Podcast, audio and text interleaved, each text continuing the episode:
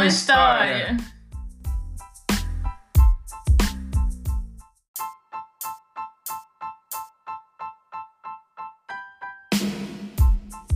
Rap, MPB e História da África.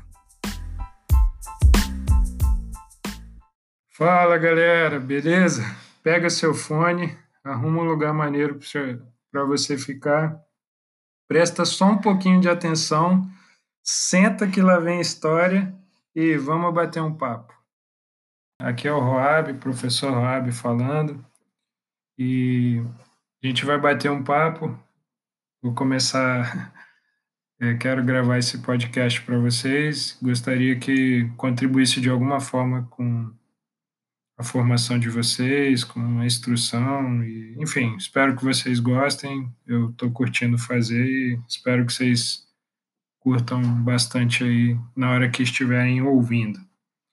Então, é, primeira coisa que eu queria fazer é apresentar para vocês a Carol, que eu chamei para bater um papo aqui comigo hoje sobre várias coisas. Eu vou falar um pouco sobre história da África, vou falar um pouco sobre música, vou falar um pouco sobre educação e até uma coisinha ou outra sobre mercado de trabalho, mas é, ela vai estar aqui do meu lado e vai bater esse papo junto comigo. Então, eu gostaria que ela se apresentasse para vocês agora. Oi, gente. Bom dia, boa tarde ou boa noite. É muito bom estar falando com vocês aqui. Eu sou Carol, professora de física lá em Resende, ou aí em Resende. Ah, é. É Volta Redonda e Barra do Piraí. Ah, Volta Redonda e Barra do Piraí. Então, é, nascido em Resende, mas moro aqui em Volta Redonda. Isso. Isso. É, galera, como eu já tentei ensinar para vocês, depois dei uma investigada no currículo Lattes dela. É, ela é uma professora muito bem formada, já está no mestrado em física e, enfim, uma pessoa que eu considero bastante, respeito bastante, vai poder de alguma forma me ajudar e contribuir com a gente nesse diálogo aqui.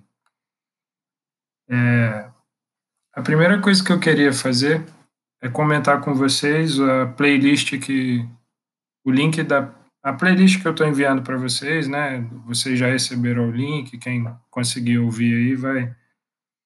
É, se conseguir ouvir antes desse podcast, acho que vai ser bem legal, vai ajudar, vai enriquecer um pouco mais a compreensão de alguns pontos que eu vou falar, inclusive é, pelo fato de nesse podcast a gente conversar sobre várias músicas. Então, quem tiver um tempinho, acho que ia ser bem legal parar para ouvir, acompanhar a letra também, procurar saber um pouco mais a respeito dos artistas que eu estou indicando para vocês. E nessa playlist tem algumas tem algumas músicas da MPB brasileira. Nós temos algumas músicas de rap também. E eu queria comentar algumas dessas músicas, eu acho que é bom introduzir para vocês, quem não conhece alguns desses artistas, alguns dessas, algumas dessas músicas. Então, eu queria que vocês escutassem Sinhá. Essa música foi composta pelo Chico Buarque e o João Bosco. É, para quem não está acompanhando as notícias recentes, é, muito recentemente morreu no Brasil um dos é, principais autores, um dos principais é, compositores da MPB brasileira, chamado Aldir Blanc. E o Aldir Blanc era parceiro de composição do João Bosco, que é um excelente é, violonista, né? E só que essa versão que eu estou encaminhando para vocês é uma versão do João Bosco junto com a Milton de Holanda. Hamilton de Holanda é um bandolinista brasileiro, um dos principais músicos brasileiros com renome internacional, é a gente pode falar tranquilamente que é um dos melhores músicos vivos do planeta e ele é brasileiro, é, é nosso é nosso tesouro. Também vou passar para vocês, gostaria que vocês ouvissem é, o que é considerado uma das primeiras gravações de hip hop da história. Isso foi gravado em 1989 e acredito que alguns já tenham ouvido essa música, mas quem não conhece é uma boa música do hip hop para conhecer. Também apresento para vocês uma música dos Racionais, Racionais MCs, muita gente conhece. É, queria que vocês dessem um destaque para essa canção. Quem nunca parou para ouvir, lendo a letra junto, gostaria que vocês tivessem esse cuidado, pudessem é, analisar a letra no Google. E também apresento para vocês uma canção, algumas canções do Emicida. Hoje a gente vai conversar bastante sobre esse artista que é, pode ajudar a gente a compreender várias coisas da história brasileira e da história da música brasileira. Mas eu ainda para antes de passar para outra parte, né, para encerrar os destaques dessa playlist, eu queria que vocês conhecessem também Haiti, uma música do Caetano Veloso, gravada em 1995. E para finalizar, uma das músicas mais bonitas do último álbum do Emicida, que chama Esmalha, que é inspirada na, na obra do escritor Odilon Moraes e tem uma linda, linda participação da Fernanda Montenegro recitando um poema belíssimo. E gostaria que vocês ouvissem e curtissem essa playlist que eu preparei para vocês. Carol, antes de terminar essa parte da playlist, é, o que, que você acha da Fernanda Montenegro? Ah, é, bom, eu penso que eu preciso dar minha opinião baseada na minha história com teatro. Uhum. E por ter estudado teatro desde pequenininha até a minha adolescência. É, isso fez com que eu olhasse para ela para além de uma mulher famosa da TV. Uhum. Ela era literalmente um dos meus objetivos de vida. Ser uma pessoa como ela, uma artista como ela, era o meu objetivo. Uhum. É ser capaz de construir um personagem, e fazer com que as pessoas que me assistissem fossem capazes de entender exatamente o que passava na minha cabeça na construção de uma pessoa completamente diferente de quem uhum. eu sou e de quem eu era na né? época que eu estava atuando. E eu acho que ela tem essa capacidade muito forte é, baseado em muito estudo dela, uhum. mas também na nessa nessa busca que ela tem de de usar a arte dela para algo muito maior do que só a produção de uma peça de teatro, de uma novela uhum. ou de um filme, mas para usar a arte, o teatro, a cultura como uma ferramenta de conquista, de novos diálogos para quem está uhum. assistindo. Legal. Ah, e é isso.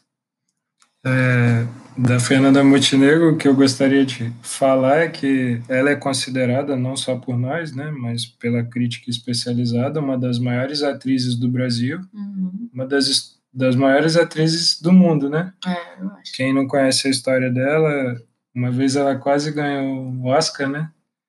Por um filme, belíssimo filme, que eu quero finalizar deixando essa dica e essa recomendação para vocês. Se puderem, assistam Central do Brasil. E no dia que forem assistir, deixe uma, ca...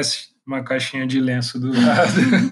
Duas caixinhas. Isso. Quem estiver precisando dar uma hidratada nos olhos, assistam esse filme, que é um dos filmes que revela a alma brasileira e ela atua brilhantemente. Sim. Enfim, essa, esses são os comentários que eu gostaria de fazer a respeito da playlist que eu estou enviando para vocês. Valeu, galera!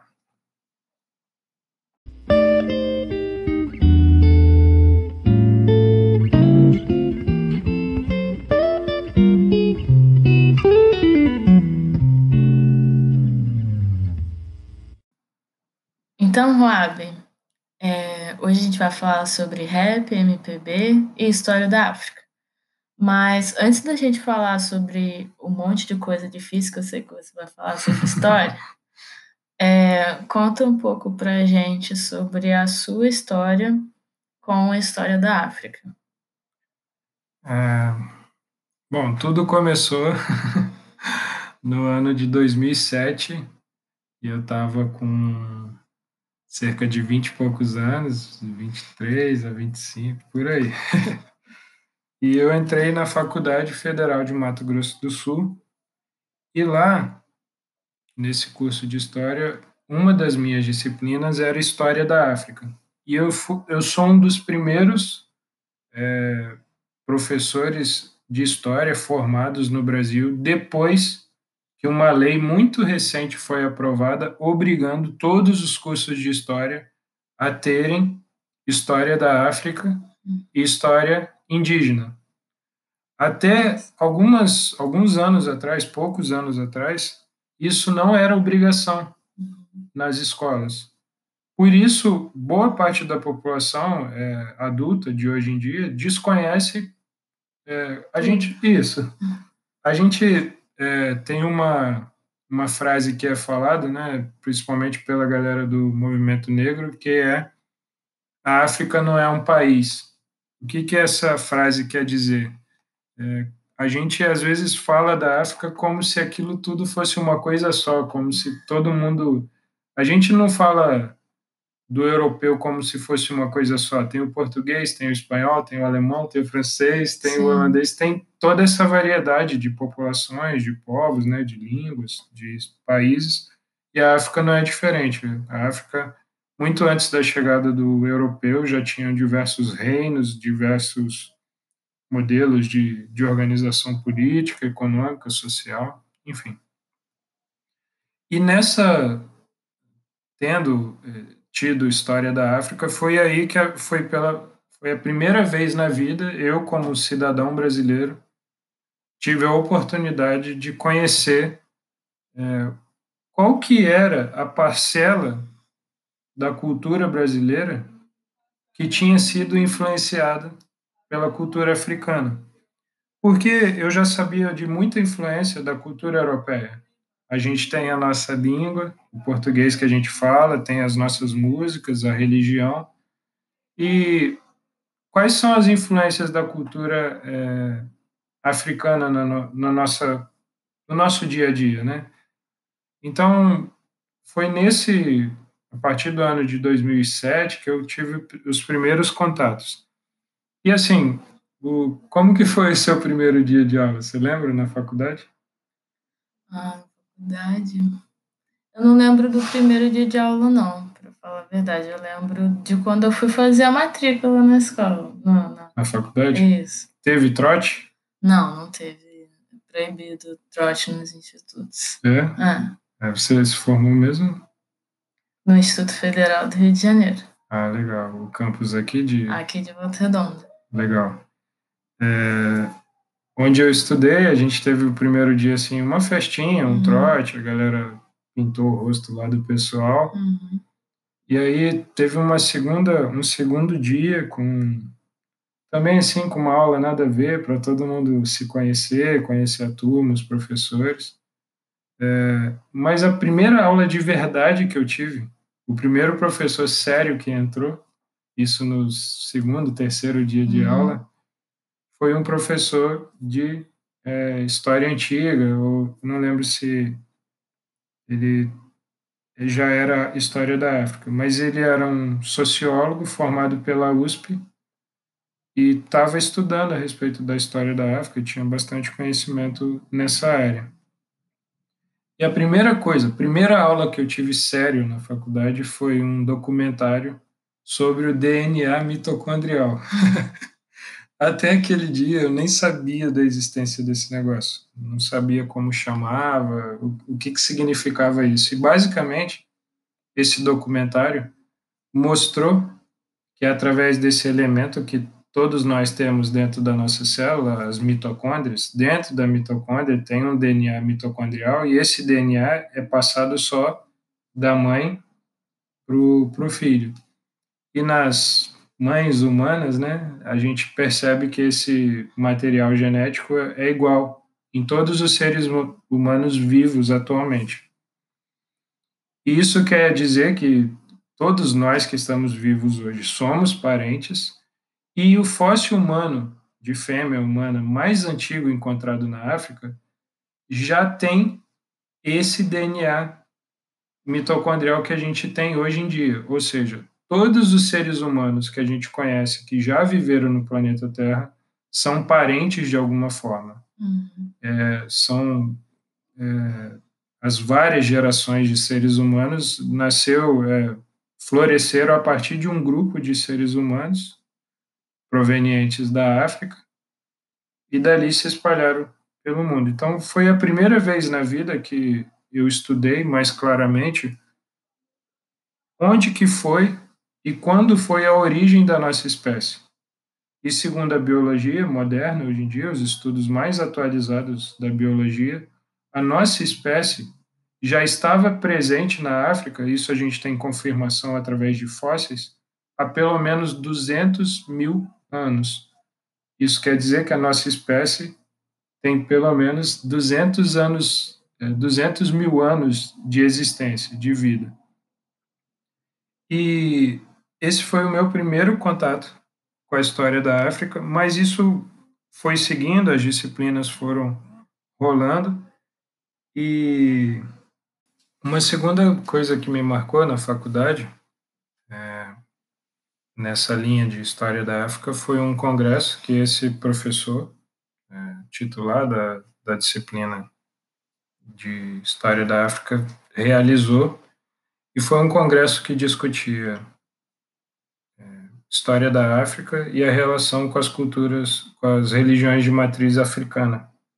Então a gente teve no, nesse congresso a participação é, de uma babalorixá, como o pessoal, o pessoal conhece mais comumente como mãe de santo, e aí teve a presença de pessoas é, da liderança né, da, do candomblé e da umbanda elas sentaram numa mesma mesa e conversaram com a gente, debateram a respeito de qual o papel da preservação da memória africana na cultura brasileira que essas religiões desempenham.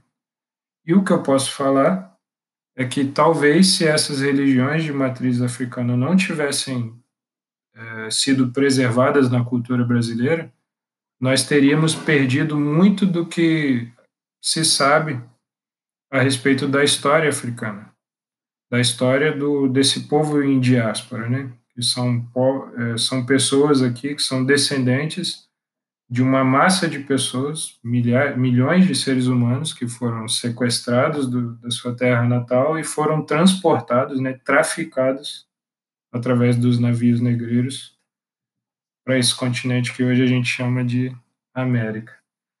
E um terceiro ponto que me marcou ainda na faculdade sobre a história da África foi um documentário que eu assisti que falava sobre um povo que vive ainda na África atualmente. Se eu não me engano, chama os Suris. E esses e essa tribo, essa essa família, né, esse clã, esse, esse grupo de pessoas vivem muito proximamente como viviam esses primeiros seres humanos que eu falei, né, que viveram na África e tem cerca de 200 mil anos. A gente chama hoje em dia esses povos que vivem dessa maneira hoje e como viviam no passado de caçadores e coletores. Esse negócio que a galera fala homem das cavernas, é, tem alguns desenhos, algumas ilustrações a respeito disso. Esse povo que a gente chama de homens das cavernas Hoje em dia, dentro da história, a gente chama de essas populações caçadoras e coletoras. Populações de seres humanos, não só na África, mas na Ásia também, até mesmo na Europa, é, que viviam morando num determinado local e aí comia as frutas que tinham lá, caçava os animais, pescavam quando o alimento ficava escasso ou quando a temperatura ficava ou muito quente ou muito fria, eles migravam e acabavam morando em outra região. Mas essa tribo que vive atualmente na África ainda, como nesse sistema né, de caçadores e coletores, eu, quando estava assistindo esse documentário, tive alguns vislumbres de como que esses nossos irmãos, que viveram muitos anos atrás, viviam, né? E isso me fez é, perceber que parte de, dessa cultura que está preservada lá na África ainda está presente aqui no Brasil também. Tem elementos dessas culturas africanas que estão presentes na cultura é, africana que sobreviveu na cultura brasileira. Uhum. A cultura brasileira tem três grandes matrizes, né? Como se nós tivéssemos três grandes mães: uma mãe branca, europeia, uma mãe africana, negra, e uma mãe é, nativa, indígena. Então, a nossa cultura é a junção, é a união desses três grandes, dessas três grandes matrizes culturais, linguísticas, religiosas, e foi esse o primeiro contato, a primeira, foram as primeiras vezes na vida que eu é, tive contato com a história da África. Então, a história da África chegou na minha vida, na minha história, foi nesse período lá, 2000 e pouquinho. Só na, na faculdade. faculdade. Isso. Antes disso, eu nunca tinha ouvido.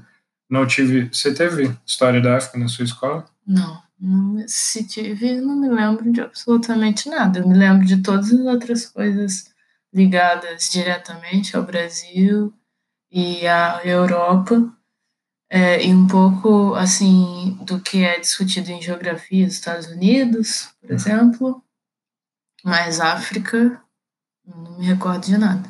Para dar um exemplo de como a história da África é, do continente africano não é contado para nós aqui, né? a população brasileira desconhece, por exemplo, que é, aproximadamente no ano 700 depois de Cristo, no, no ano 700 depois de Cristo, um império vindo da, da África veio pelo norte da África e atravessou um estreito que tem entre a África e a Europa, que é aquela partezinha que fecha o mar Mediterrâneo. Tem que dar uma conferida no Google Earth, no Google Maps.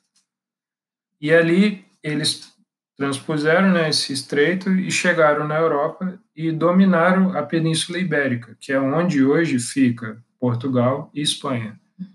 E esse império né, que veio da África, que tinha a religião principal o islamismo, ele dominou a Península Ibérica durante, eh, ficou até mais ou menos 1400. Então, 700 anos mais ou menos, teve a presença de um império é, de origem africana, dominando um pedaço considerável da, da Europa, Portugal e Espanha. Então, a história da, de Portugal, que é um dos países que mais nos influenciou, é intimamente ligado com a história da África.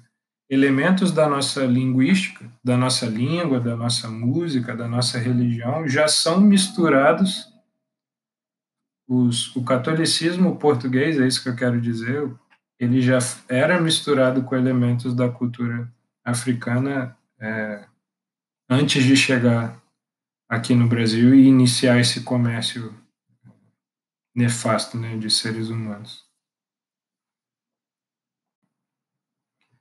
Bom, e o maior contato que eu tive assim com a história da África do ponto de vista acadêmico, do ponto de vista estudantil, foi em 2018, quando eu participei de uma seleção de mestrado o Cefet, no Rio de Janeiro. Quem conhece o Rio de Janeiro aí, fica pertinho do Maracanã, é um polo muito grande, né? Uma faculdade técnica e tecnológica do, do estado do Rio, né? Bem antigo. Isso. E lá eles têm um curso de mestrado em relações étnico-raciais. É um mestrado que foi planejado para ser um mestrado interdisciplinar, ou seja, qualquer pessoa com qualquer nível superior pode tentá-lo. E ele tenta justamente discutir essas coisas para deixar de reproduzir os preconceitos históricos que o Brasil tem nessas questões raciais, sobretudo os preconceitos que os brasileiros e as instituições brasileiras têm com indígenas, né, ou nativos do continente americano, e africanos ou descendentes dos africanos que foram trazidos para cá. E nesse mestrado que eu fui faz, participar da seleção, é, eu tive acesso a uma bibliografia muito rica e foi a primeira vez na vida que eu li um dos documentos oficiais brasileiros que permitiu a política pública de cotas, que é algo tão polêmico na, nos debates políticos e públicos no Brasil.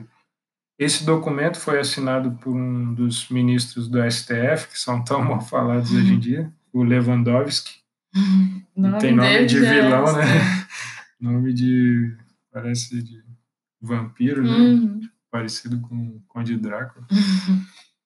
E ele. é, assim, aprovaram a primeira legislação de cotas e alguém colocou uma. É, fez um processo judicial para questionar se, se essa lei de cotas era constitucional ou não.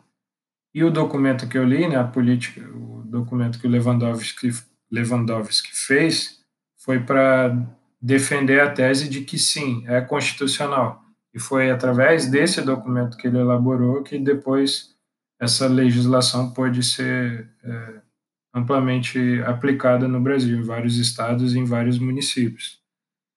E para mim foi muito importante ler esse documento. A galera às vezes critica sem ler os documentos oficiais brasileiros, o que esses homens escreveram, essas pessoas, esses estudiosos. E nesse documento eu aprendi, por exemplo, que um dos primeiros países do mundo, ou talvez o primeiro, a usar algum tipo de política de cota foi a Inglaterra. Eles fizeram isso para tentar dar mais acesso aos Dalits, é, a galera mais nova aqui talvez não lembre, mas a gente um pouquinho mais velho. Vai lembrar de uma novela que passou no Brasil chamada Caminho das Índias. Sim. e uma das figuras lá que, que essa novela revelou para o brasileiro é o tal do Dalit. E a sociedade da Índia ainda vive um sistema de castas em que dependendo do seu nascimento você já está determinado a ser isso para o resto da vida Uhum. então, pessoas que nascem na classe dos excluídos, e aí para essas pessoas são destinadas as piores posições no mercado de trabalho, por exemplo, é, na Índia, por exemplo, um lixeiro ou alguém que trabalha limpando as casas sempre vai ser alguém dessa classe social, os Uhum. Dalits, né, são excluídos. E aí lá eles fizeram as primeiras políticas de cota para que essas pessoas tivessem acesso. Quem conhece a vida que essas pessoas levam na Índia, acredito que jamais se seriam contra a aplicação dessa política lá na Índia.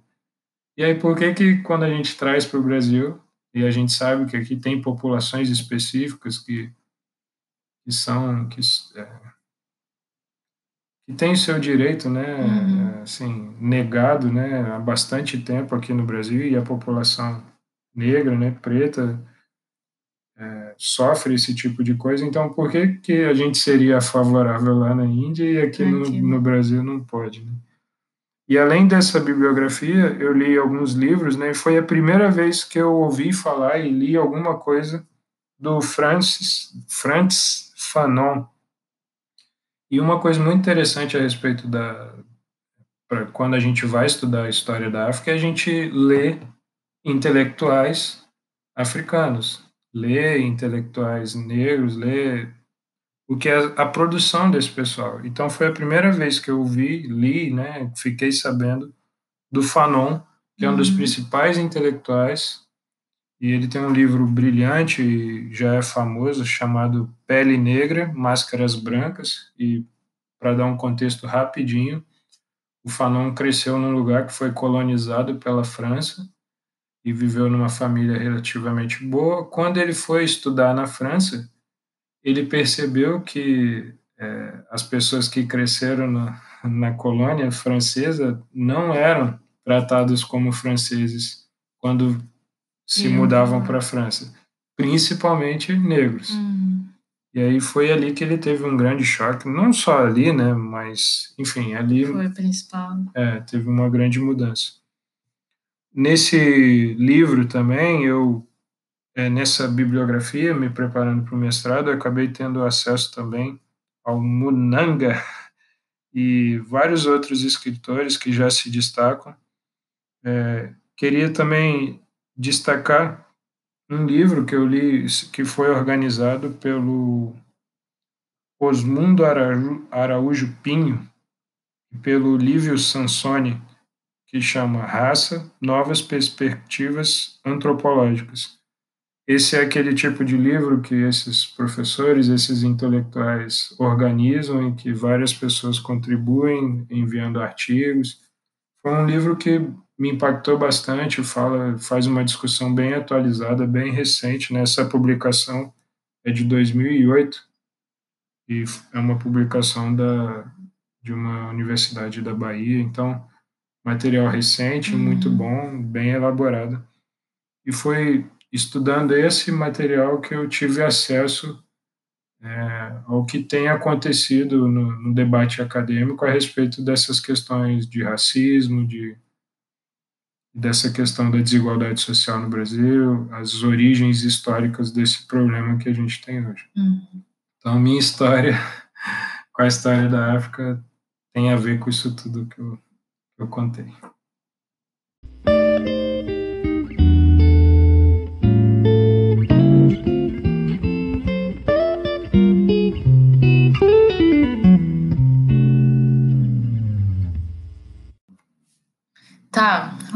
Mas é, conta pra gente o que, que tem a ver aquelas músicas que você passou lá no início é, com tudo isso que você acabou de falar. Tá. É, para mim, o principal elo de ligação com aquilo tudo que eu estava falando e com a música é, tem a ver com o fato de que boa parte do que eu aprendi sobre história da África, sobre cultura africana, eu aprendi através da arte e da cultura, sobretudo a música brasileira, é, a MPB e o rap nacional. Uhum. Então, eu queria é, comentar falando assim, como que eu acabo aprendendo alguma coisa ou outra toda vez que eu tenho algum acesso a essa cultura, né, que vem e está inserido nas músicas, na, na cultura brasileira. E, e, qual que é a influência da cultura africana nessa música que a gente produz, a música brasileira, a MPB.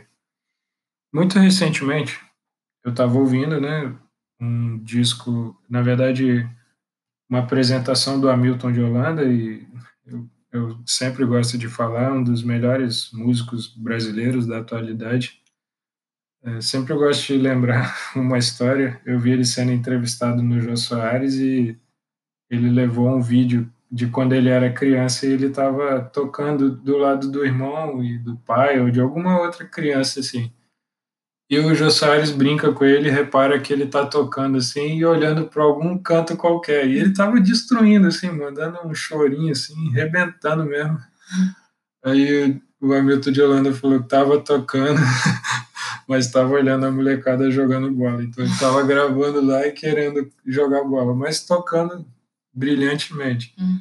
Então esse músico que eu adoro, é um excelente músico, ele fez uma versão de Sinhá, que é uma música do Chico Buarque e do João Bosco, que relata é, uma história, né, de um escravo negro, um escravo, né, uma pessoa escravizada, nesse, nesse Brasil colônia, né? A gente, eu falei que história é imaginar, né? Então a gente precisa quase entrar numa máquina do tempo e tentar voltar no passado e tentar entender e tentar imaginar o que que acontecia, né? Essa música Sinhá conta a história de um cara que viu uma Sinhá, que eram como eram chamadas filhas dos, dos fazendeiros, dos senhores de escravos, né?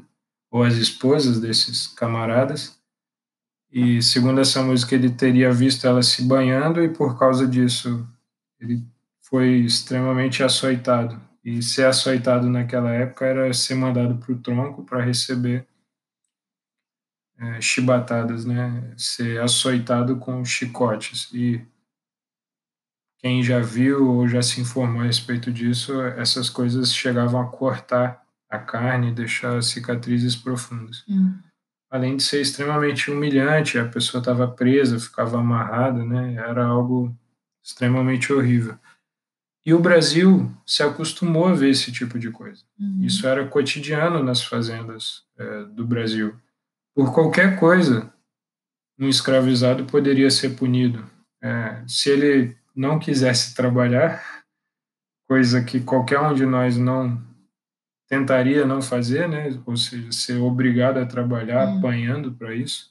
Muitas vezes, muitas vezes não, quase sempre sem alimentação adequada, sem um lugar legal para dormir.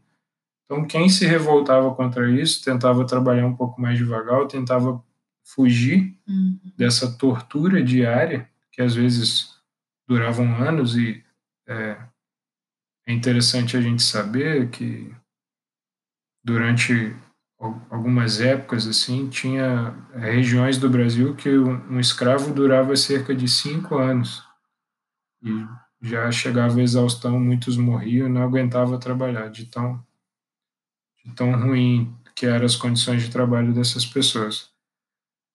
Então, a música Sinhá, da MPB, me faz entender como era o cotidiano daquelas pessoas, que tipo de injustiça aquelas pessoas estavam submetidas. E analisando essa letra e tentando entender como era a rotina daquelas pessoas, daquelas populações, eu vou conseguindo vislumbrar, conseguindo imaginar um pouquinho como aquelas pessoas viviam. E para quem não tem noção de que tipo de, de sofrimento, como que era o sofrimento de algumas pessoas naquela época, eu gostaria de recomendar um outro filme. Já comentei sobre Central do Brasil, vou comentar um outro filme que, quando a gente assiste, acho que quem não chora é porque não tem coração. que é o filme 12 anos de escravidão. Sim. E tem cenas que mostram esse cotidiano dessas é, desses açoites é, injustos, é, desumanos e que, enfim, nem tem razão de ser. Hum.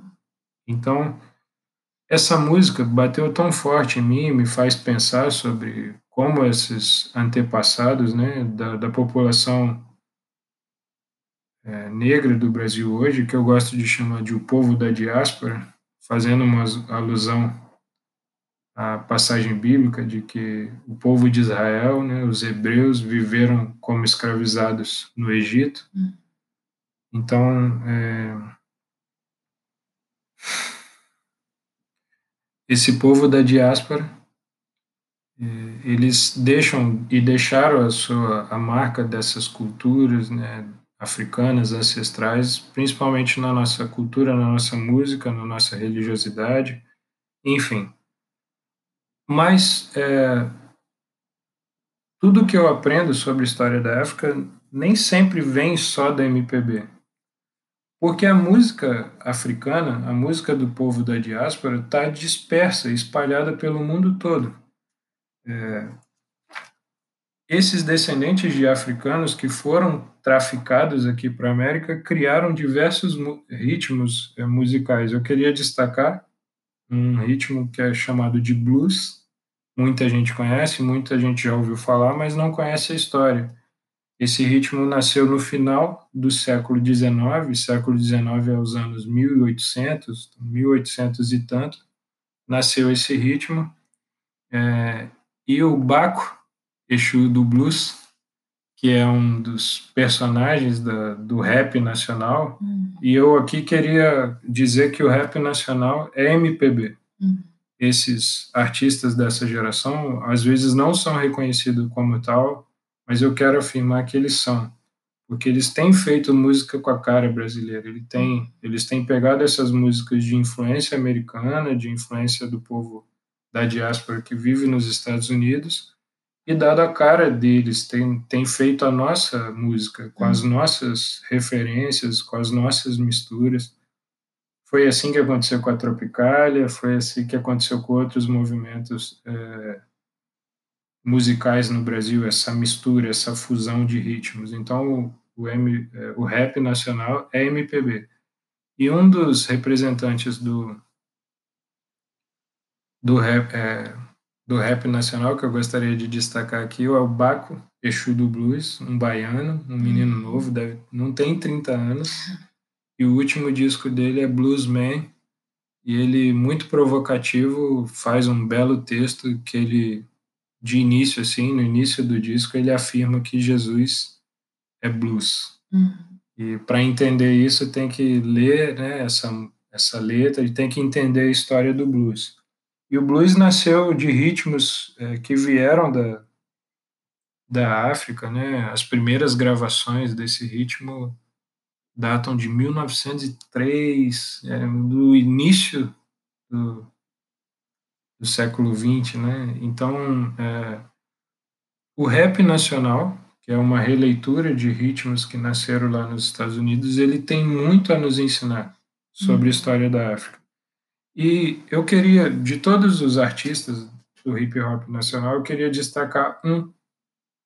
E aí, na playlist que eu indiquei, é, eu já dei um certo destaque para ele, mas eu vou dar mais destaque ainda.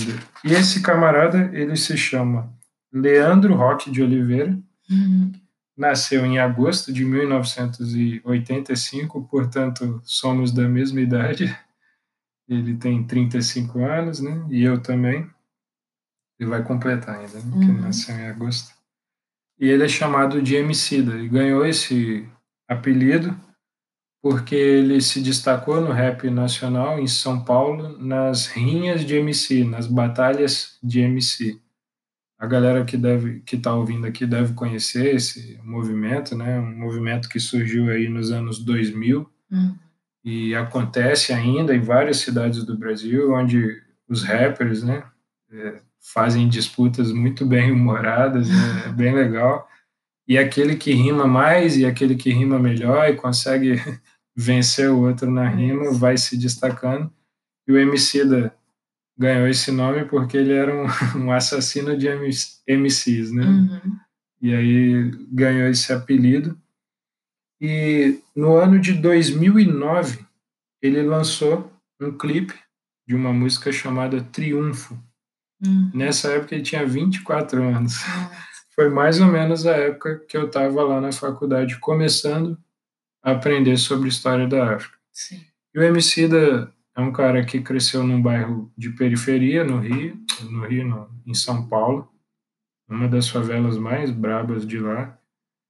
E órfão, é, muito cedo, ele era menino, criança ainda, o pai dele morreu numa briga, o pai dele era alcoólatra, e aí numa briga de bar, um sobrinho dele foi separar a briga, nisso o pai dele caiu, bateu a cabeça no meio-fio e veio a falecer. Então, acho que com oito anos ele já não tinha o pai, já tinha alguns irmãos, a mãe teve que dar conta da família sozinho e eles passaram muito perrengue. E o Emicida conta que um dos refúgios que ele sempre teve foi a, a música e foi história em quadrinho, foi o desenho, foi a literatura de alguma forma, né? Uhum. Porque história em quadrinho é, é literatura. E através das músicas do Emicida, que é um cara que ele se destacou nas batalhas de rap porque ele jogava algumas referências na uhum. batalha de rap que a galera não entendia ou não conhecia. Tipo assim, quem já viu uma batalha de rap sabe que tem alguns temas repetidos. O cara chama a mãe do outro de gorda, de feia, uhum. de aí o cara diz que o outro é um bobo e vai xingando lá, não quero Sim. falar palavrão aqui, e o outro vai rebatendo. E o Emicida, nessas batalhas de, ri, de rima, ele jogava referências do videogame, de história em quadrinho, uhum. filme, e acabava usando palavras, usando termos, usando coisas que não era. Aprendia ali, né? Isso, ele acabava absorvendo aquelas coisas na cultura pop que ele aprendia e inseria na, nas rimas dele e acabava destacando ele. E eu poderia falar assim é, sobre a obra dele de, de forma mais completa, mas eu queria é, falar, comentar algumas coisas sobre algumas músicas deles e, e fazendo comentários de como eu aprendi coisas relacionadas à história da África e muito também a respeito da luta dos povos, dos descendentes de africanos hoje. Né? A gente tem que parar para ouvir o que, que eles têm para dizer, quem vive nas periferias, que são os descendentes diretos dessas pessoas.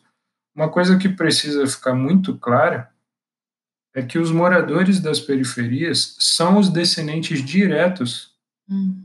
dessa massa de seres humanos que em 1888 receberam é, é, a libertação, né? mas não tiveram nenhum tipo de compensação financeira, não tiveram o direito de comprar propriedades. Uhum. Um ex-escravizado naquela época, mesmo que tivesse dinheiro, tinha surgido uma lei no Brasil que os proibia de comprar terra. Sim.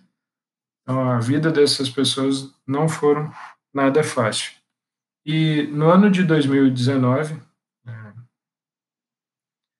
o Emicida lançou um DVD chamado 10 anos de triunfo. Ele que começou lá atrás, em 2009, a gravar e ele tem uma história interessante. É, eu preciso comentar um negócio rapidinho. O movimento hip hop nasceu no bairro do Bronx, em Nova York, um bairro de periferia nos Estados Unidos, e o movimento hip hop é dividido em vários é, elementos, várias vertentes.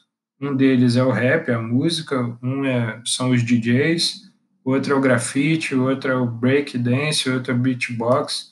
E o MC, o movimento, é, a arte dele é repleta de todos esses. Isso, de todos esses pontos. E o movimento hip hop também tem um elemento que é o empreendedorismo negro.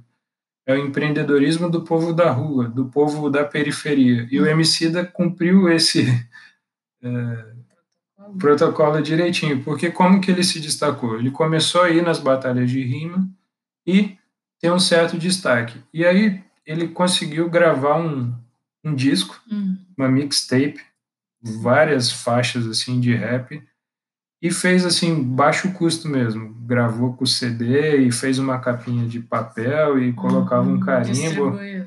Isso, e ele ia com a galera dele uhum. nesses eventos e a galera vendia para ele enquanto ele estava lá na disputa. E eles vendiam o disco a dois reais, uhum. baratinho, só para divulgar e para passar, e ele foi desse jeito ganhando. O Emicida depois abriu uma produtora, uma, uma gravadora chamada Laboratório Fantasma, que na verdade é uma empresa dele Sim. que cuida da, da agência, agencia a carreira dele, grava outros artistas, o Rael, por exemplo, hum. a Drica Barbosa, gente que já tem um certo destaque no cenário nacional. E além de muito recentemente ele foi convidado para participar dos, da São Paulo Fashion Week. A empresa dele, junto a uhum. galera deles, fizeram uma linha de moda. E o movimento hip hop lá no início também tinha um movimento de moda, porque tinha toda uma estética diferente de se vestir. Sim. Então é, ele realmente faz parte do movimento hip hop. E, e isso aconteceu com outras bandas do, do Brasil, de hip hop, de uhum. rap. E ele fez tudo isso. E caminhando já para encerrar, eu queria analisar algumas das letras das canções dele do último disco, do não, do último disco não, do DVD que ele gravou no ano passado. O último disco ele lançou recentemente, que aí tem aquela música Smiley que eu comentei da, da, play, da playlist. E eu queria a primeira música que eu gostaria de comentar é Bang, que é a música que inicia o disco. E uma das coisas que eu gostaria de comentar a respeito da música Bang tem a ver com a própria história do Emicida, é, com a história em quadrinho. A palavra Bang é uma palavra onomatopeica. Para quem não sabe o que é uma palavra onomatopeica, são aquelas palavras que a gente é, que a gente que fazem barulho, por exemplo, bibi, fonfon, uhum. é, Isso. É, tem até uma lenda aí que circula é, na internet que a palavra Ratimbum Uhum. significaria eu amaldiçoo você, mas na verdade não é nada disso. Uhum. É uma palavra onomatopeica que simboliza estouros de fogos, né? Como se fosse no final da festa. Uhum. Mas é, a, essa primeira música que abre o disco é, chama Bang e, e uma coisa que eu queria destacar é que essas palavras elas têm uma ideia, né? Então, uma coisa que é, é muito crucial de se fazer na interpretação de uma música, seja ela um rap, seja ela uma música da MPB, é analisar ela no seu todo. Você não pode pegar só uma partezinha e achar que a, a mensagem está contida só num Uhum. verso. Você tem que entender tudo. Então, tudo que ele colocou na letra dessa canção é como se fosse uma explosão, assim, da, tá escrito bang, né? Vem Uhum. todas essas ideias juntas de uma vez. E eu essa música é, ela começa os, os primeiros versos, né? Ela fala coisa bem interessante, coisas bem interessantes. Começa falando assim: ó, quem é quem nessa multidão? Ei, olhe ao seu redor, camarada, para que as trevas não levem seu brilho, para que as coisas não saiam do trilho.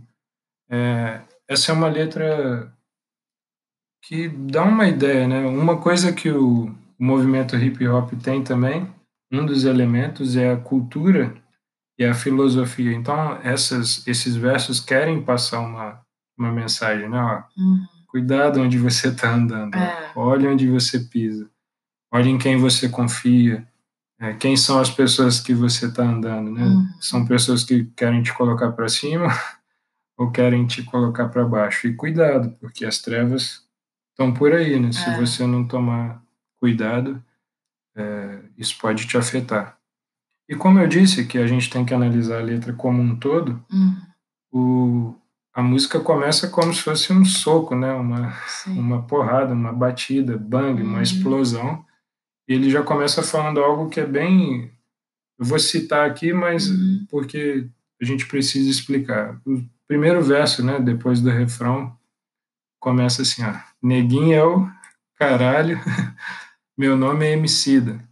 O Zica, corra, trinca, brabo, desde a honra. É... Porra é a referência a uma música do Emicida que foi lançado lá em 2009 que conta como que foi é, a infância dele, né, crescer sem o pai. E ele começa dizendo isso, ó, neguinho, neguinho é escambau, Uhum. neguinho é o caramba. Aqui no Brasil, né, a gente tem o hábito de falar, ah, neguinho faz isso, neguinho Uhum. faz aquilo, e de alguma forma isso vai é, naturalizando esse olhar é, De que todo preto é igual. Isso, que é diminui. neguinho. Isso. É, a gente tem que chamar as, as pessoas pelo nome, né? Sim. Quem são elas e tem que valorizar o que cada pessoa faz. E uma outra coisa, né? Mais para frente ele começa falando e para ver como que o Emicida é criativo nas rimas dele, tem uma parte que ele fala é, no bote igual de pelique, ligeiro, pique, Wikileaks. Tem muita gente que nem sabe o que, que é isso, né? Hoje em dia está um pouquinho mais famoso, mas o Wikileaks é um, um site de um camarada chamado Julian Assange, que nos anos 2000 também criou um site onde as pessoas podiam enviar documentos é, sigilosos do Uhum. governo de forma anônima. Nossa. E por causa desse site, muita treta de vários governos, assim, corrupção, Uhum. foi revelada. E ele, esse cara hoje está até vivendo assim sobre muita vigilância policial porque ele revelou coisas de Várias tretas. isso. E o, de modo geral, o, o MC dele também faz esse trabalho de discutir coisas que a, que a história brasileira não está afim de discutir. Uhum. É, e ele vai seguindo é, nessa mesma música e tem um, um, um, trecho que ele fala assim, ó, dando sangue até o fim, Dorothy Stang. E isso mostra como ele é um cara é, que tem uma cultura, né, Uhum. e consegue é, colocar essas coisas da cultura brasileira, da história brasileira, por mais e de uma maneira assim que ele denuncia uhum. alguns crimes que aconteceram na história brasileira. Então, quem não conhece a história da Dorothy Stang, é preciso saber que ela era uma missionária americana que uhum. vivia aqui no Brasil, na floresta amazônica, e foi morta com seis tiros, sendo um na cabeça, uma senhora de 73 anos foi executada. Hum. E o crime dela é que ela defendia a floresta, defendia os trabalhadores hum. contra os desmandos dos fazendeiros lá no, no Pará, numa região do Pará. Hum. E o Emicida coloca tudo isso nessa ideia, que né, ele mostra o, o, o que, que ele está querendo falar, sobre as coisas que ele quer falar, as coisas que ele quer denunciar. denunciar. Uma outra coisa que me chama a atenção nessa música, que já faz parte da, do segundo do, que, segunda vez o refrão, o refrão, ele começa falando algumas coisas bem interessantes. Tem um verso que ele diz assim: ó, a dor dos judeus choca, a nossa gera piada. Essa frase é bem interessante porque ele está fazendo uma crítica a uma coisa que acontece hoje em dia. Às vezes, é, isso aconteceu agora, muito recentemente no governo brasileiro. Um ex-ministro fez um, gravou um vídeo e, e nesse vídeo tinha influências da, do nazismo. Uhum. Ele usou a estética, assim, uma música que era utilizada como fundo musical Cabelo. Isso, era, era a galera colocava essa música para tocar alto na hora de ligar o, os, as câmaras de gases que uhum. matavam os judeus. Olha só que sadismo. Sim. E um cara vai se influencia disso. E aí esse camarada fez isso, gerou uma comoção nacional e ele perdeu o cargo dele. Foi um ministro do atual governo que perdeu o cargo. Uhum. Mas esse mesmo governo já fez várias declarações racistas, de cunho racial, gravíssimas. Inúmeras. Né? Várias Isso. inúmeras. E, assim, a, a opinião pública nem sempre trata da mesma forma. Um outro exemplo que eu poderia dar é que, alguns anos atrás, quando alguns terroristas é, muçulmanos invadiram um jornal na França e mataram cartunistas que faziam desenhos, charges, criticando uhum. uh, os países muçulmanos.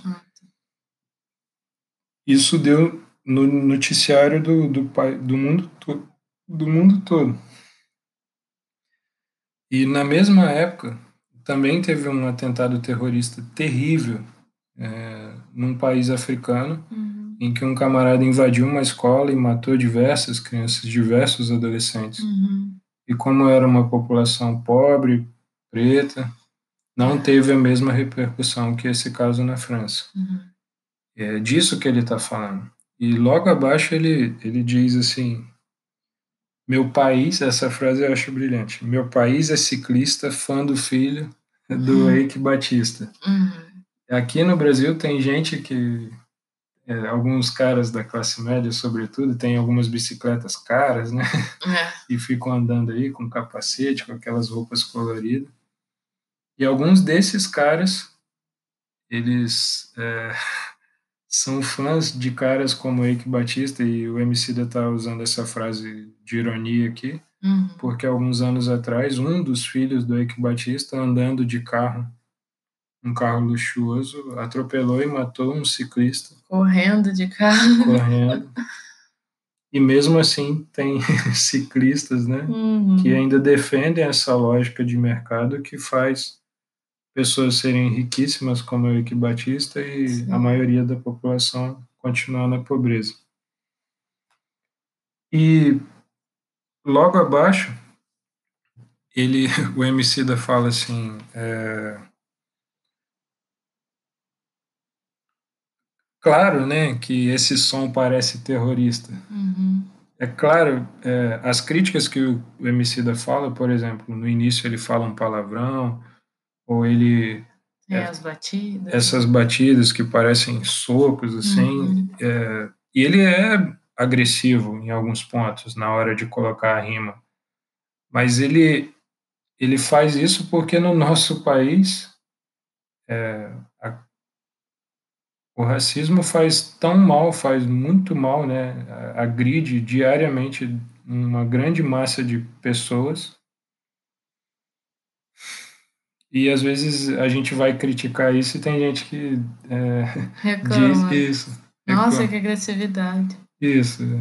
É, é, tanta coisa que sufoca, né? Uhum. Literalmente. A gente pode evocar até o caso que aconteceu recentemente nos Estados Unidos, um senhor, né? De George Floyd, que morreu de uma forma brutal, né? Sendo sufocado. Então é a população o povo da diáspora lá nos Estados Unidos e aqui no Brasil vive sufocado e a gente tem que ouvir essas críticas que eles fazem. Por mais que às vezes nos pareça um pouco agressiva, elas estão querendo revelar agressividades que essas pessoas sofrem diariamente. diariamente.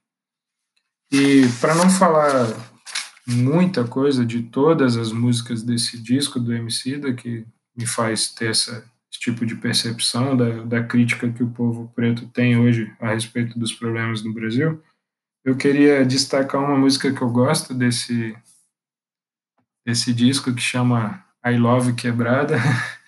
E quebrada é quebrada em qualquer lugar. Quem nasceu e quem vive na periferia consegue se identificar com irmãos e irmãs uhum. de qualquer periferia do Brasil, porque tem coisas muito semelhantes. E é, minha vontade era comentar sobre todas as músicas desse disco e várias referências que tem, mas eu queria dar um destaque para algumas músicas. Uma delas é I Love Quebrada.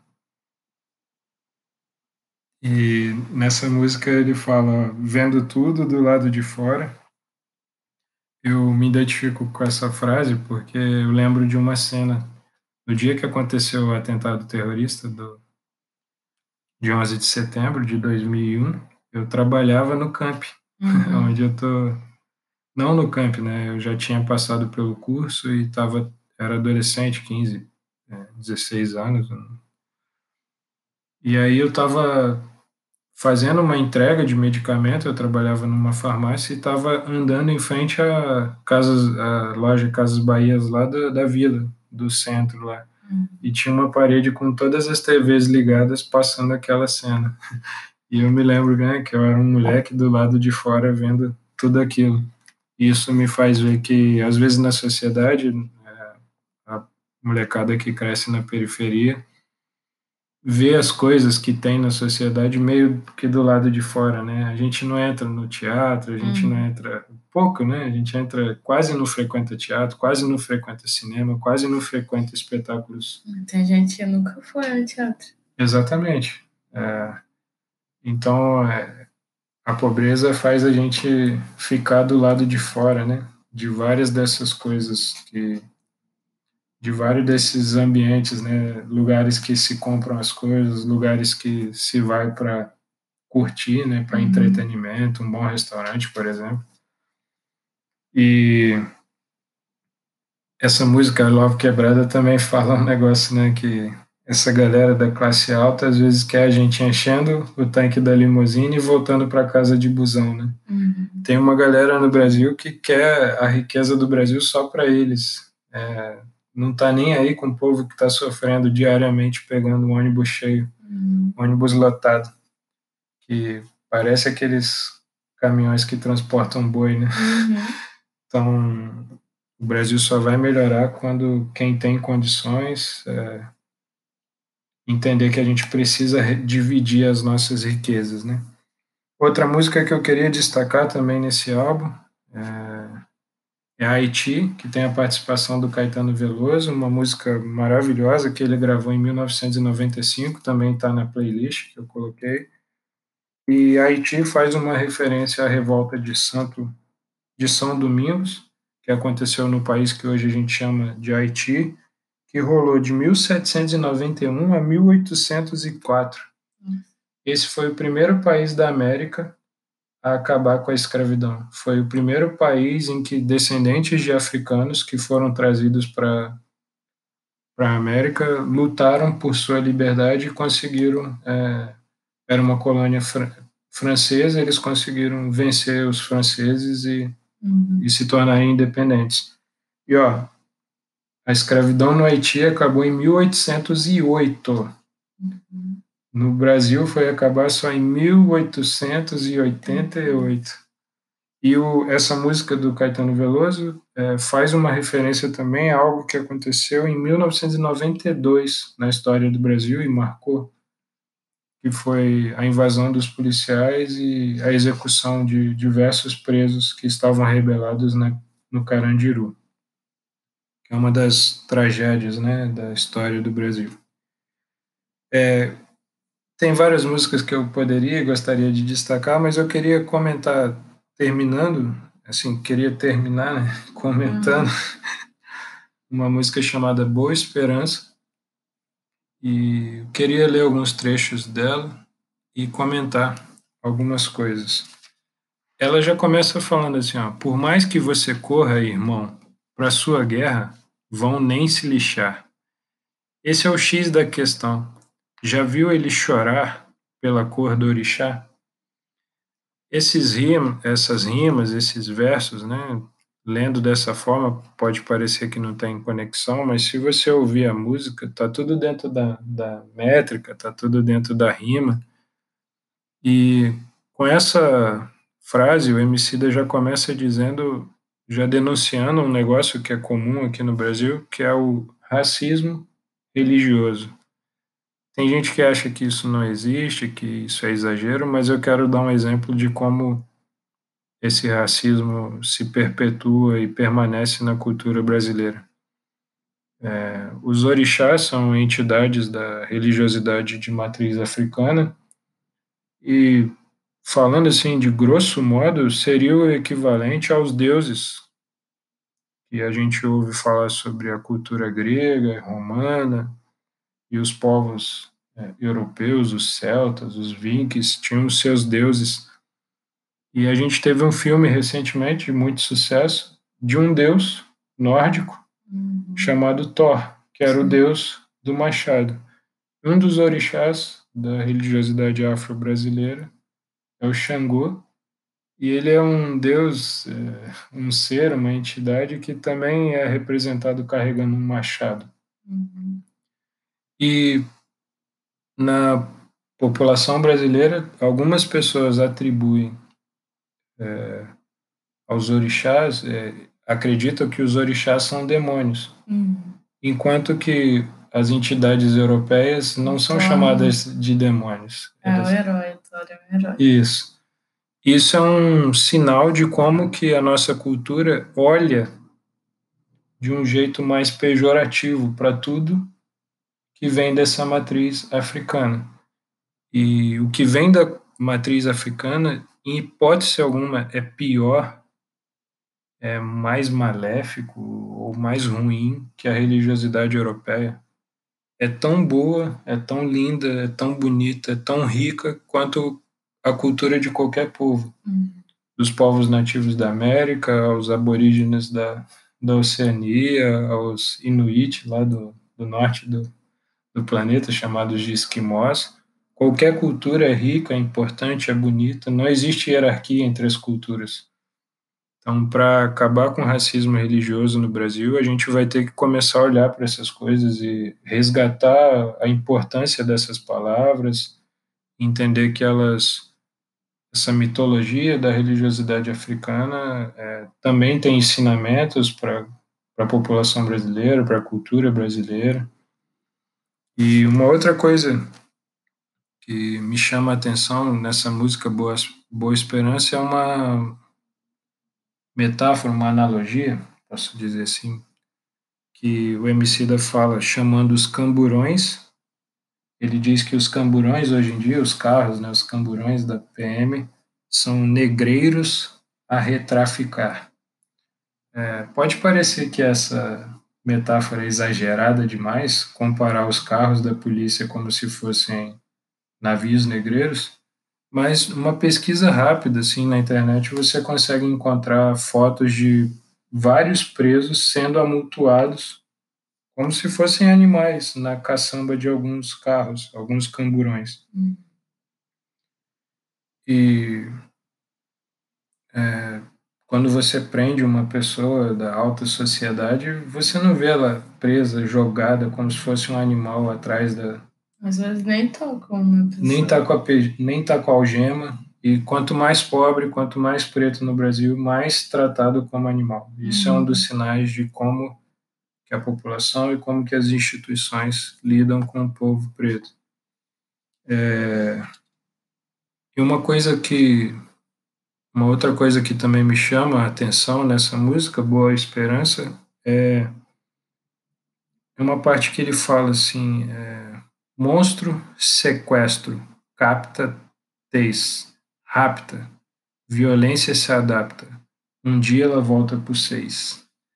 É, a gente precisa entender que as pessoas que foram trazidas do continente continente africano aqui para o Brasil, elas foram sequestradas do seu local. Elas não foram transportadas pacificamente, né? É, lembrando, né? História é imaginário. Então, a gente precisa imaginar como que se dava esses momentos, né? Imagina a gente de boa na nossa tribo, assim, tranquilo, vivendo lá a nossa vida. De repente, do nada, uma pessoa invade a nossa tribo, mata algumas pessoas, né? Estupra algumas mulheres, prende todo mundo e leva embora. Leva embora. Então, essas pessoas que vieram para cá, que os descendentes desses africanos que vieram é, trazidos para cá, eles não foram trazidos simplesmente, né? eles foram traficados como se fossem simples e meros objetos. Então é preciso denunciar esse tipo de coisa o, o da fala né, nessa música, favela ainda é senzala. Né? Senzala era o lugar onde os, as pessoas escravizadas eram guardadas, né? Uhum. Muitas dessas passavam a noite inteira com os pés presos, com as mãos presas, não podiam se locomover, tinham, é, não tinham uma boa alimentação, enfim. É, era uma situação muito ruim. E as periferias brasileiras hoje, algumas favelas, são exatamente isso: são lugares pequenos, apertados, sem ventilação, é, são onde vivem as pessoas mais miseráveis, uhum. algumas das pessoas mais miseráveis do país. E para encerrar, e lá num, num certo trecho da música, o, o MC da fala sobre tipo Moisés e, o, e os hebreus, Moisés no breu. E aí eu queria encerrar de verdade, é, onde o inimigo é quem decide quando ofendeu, né? Isso é ridículo. Uhum. Aqui no Brasil o, existe o crime de racismo, e muitas das vezes quem determina o que foi o racismo ou não é a pessoa que cometeu, né? Se ela for, e se ela for rica, se ela for tiver conceito, é, conhecimento, ela se safa uhum. de um crime bárbaro que é o racismo ou ofensas raciais, seja o que for, né? Uhum. E essa metáfora que o Emicida usa, né? Moisés e os hebreus, eu acredito que o povo, o povo brasileiro, principalmente o povo pobre, que é um povo miscigenado, descendente é, desses africanos que foram escravizados aqui, a gente pode fazer uma comparação como se a maioria do povo brasileiro fosse os judeus uhum. vivendo, os hebreus vivendo no, no Império Egípcio. E os hebreus viveram é, quase 400 anos como escravizados. O povo da diáspora aqui no Brasil viveu quase quatro séculos também uhum. escravizados, né, em regime de escravidão, de trabalhos forçados. E eles muito recentemente, porque cento e poucos anos é pouquíssimo tempo dentro da história, eles é, deixaram de ser de poder ser escravizados aqui no Brasil, embora tenha levado muitos anos para todo mundo deixar de ser escravo, e ainda tem muita gente vivendo em, em regime de escravidão, trabalhando em fazendas aí no interiorzão uhum. do Brasil. É... E assim, a galera que, que ouve a gente, muitos conhecem essas histórias da Bíblia, né? Uhum. E o Deus bíblico era o Deus que levou esse povo a se libertar desse regime escravista. Então, uma boa leitura bíblica né, dos cristãos brasileiros, e todo brasileiro é influenciado pelo cristianismo. Lembrando que eu falei lá, a gente tem três mães culturais, né? Essa cultura branca, cristã, europeia, africana, indígena. Uhum. E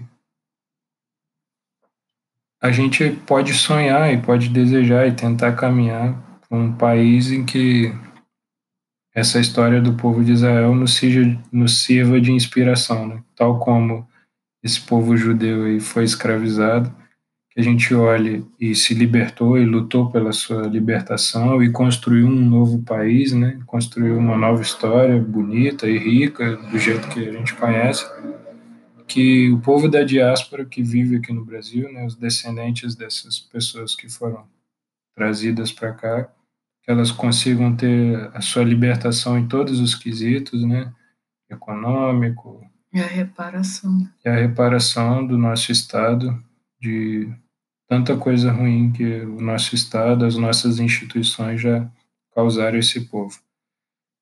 Enfim, é, através da MPB, através da música, da arte. Eu gosto de fazer essas reflexões críticas sobre a, a, a situação do povo brasileiro e para entender o Brasil é necessário entender a história da escravidão e, e por que que a escravidão, a história da escravidão é, tem tudo a ver com um dos principais problemas do Brasil hoje em dia, que é a desigualdade social. Bom, era isso.